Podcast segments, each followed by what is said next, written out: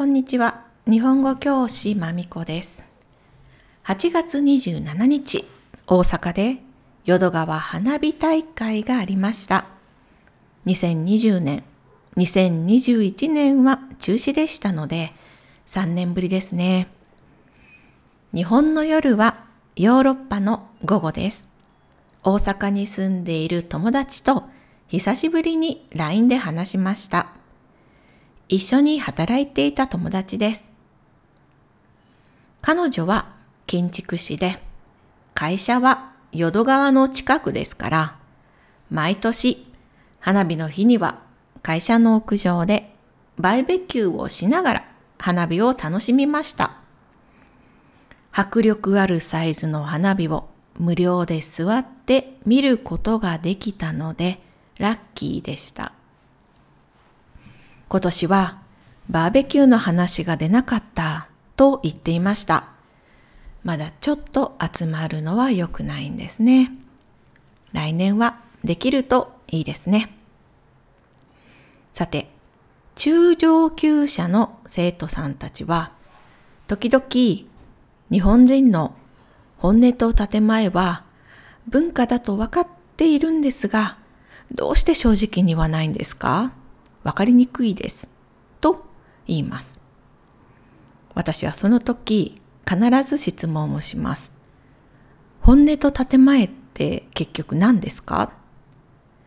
大体皆さん認識がちょっとずれています。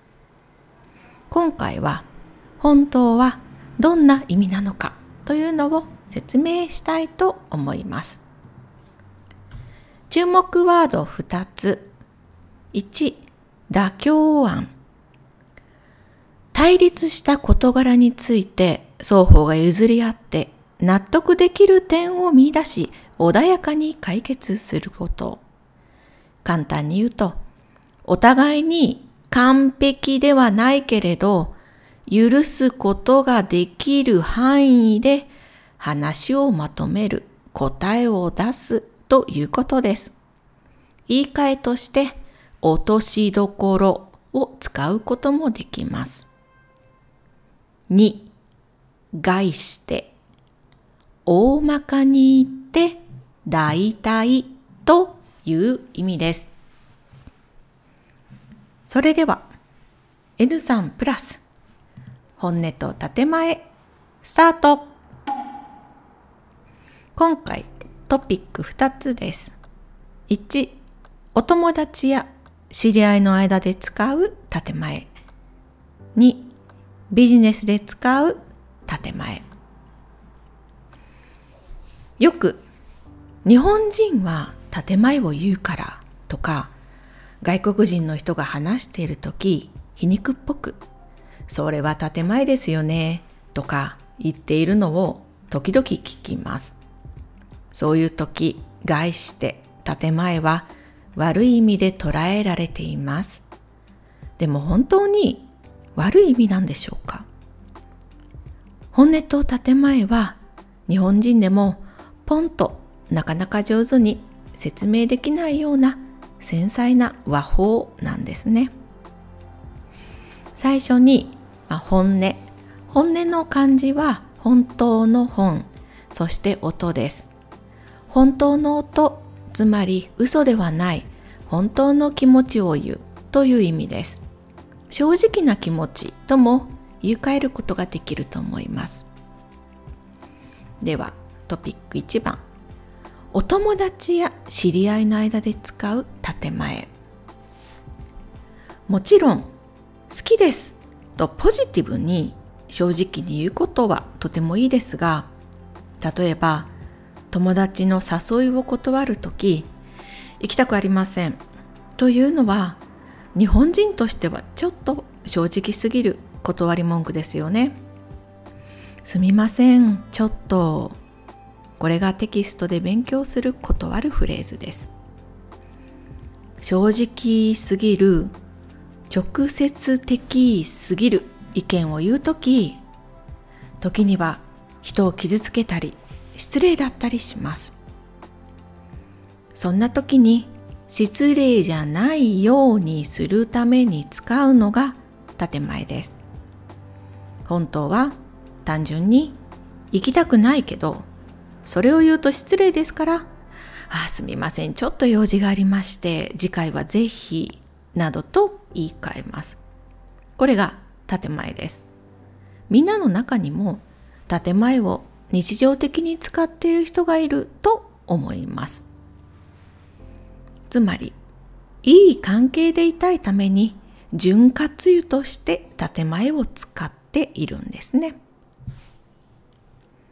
2ビジネスで使う建前同僚とかお客様とお話しするときいいえできませんと断ってしまった方が楽ですが断る前に少し考えたりもう少しお互いにとっていいアイディアがないか妥協できる点があるかどうか考えたりした方がいいですよね。その交渉方法として建前を日本人は使ってるんです。例えば、お客様が100万円でお風呂の工事をしてくださいと言います。でも、100万円では正直なところできませんので、その時すぐに、それはできませんとお客様に言うのが本音です。でもそれを言っちゃうと話は終わってしまいますよね。建前の答えは検討させていただきますとか上司と相談させていただきますです。この建前は嘘ではありません。嘘は他の人を騙す時に使います。検討するは正直なところできませんと言いたいんですが、会社に戻って何とかもう一度考えるという意味です。結果的にはかなり高い割合で100万円での工事を引き受けられませんが、一度考えるという行動はお客様にとってはいい提案です。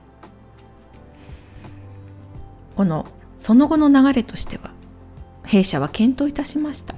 その結果、残念ながらダメでしたという感じになります。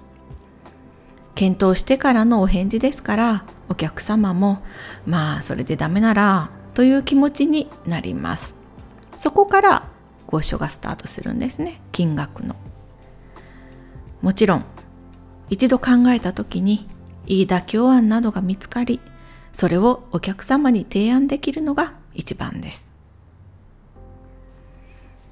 たとえ結果的にご希望に添えない状況になる確率が高くても残念ですがを柔らかく言うためビジネスの建前を使うのです最後に京都の文化や風習についてのドキュメンタリーを見ていた時京都の有名な料亭の女将がインタビューに答えていたのでそれを紹介します建前は人間関係を円滑にするためのもの。自分の気持ちを少し我慢して、その場がうまくいくならそれでいい。喧嘩をしたり、悪い雰囲気になることもありません。その反対もしかり、自分の嫌な気持ちをやんわりと伝える方法、それもまた建前の一つなのだそうです。これが日本の建前です。建前は嘘ではありません。直球勝負、ストレートしか投げない場合、人間関係にどうしても亀裂が生じてしまいます。建前は人が嫌な気持ちにならないように自分の言いたいことや言いにくいことを表現する日本人がとっている手段なのです。でも建前を使いすぎると仲良くなることが難しくなっちゃいますから使うタイミングを考えましょうね注意して本音と建前建前の奥にある本音をビビビと察知できるようになりましょう今日はここまで聞いてくれてありがとうございました。終わり。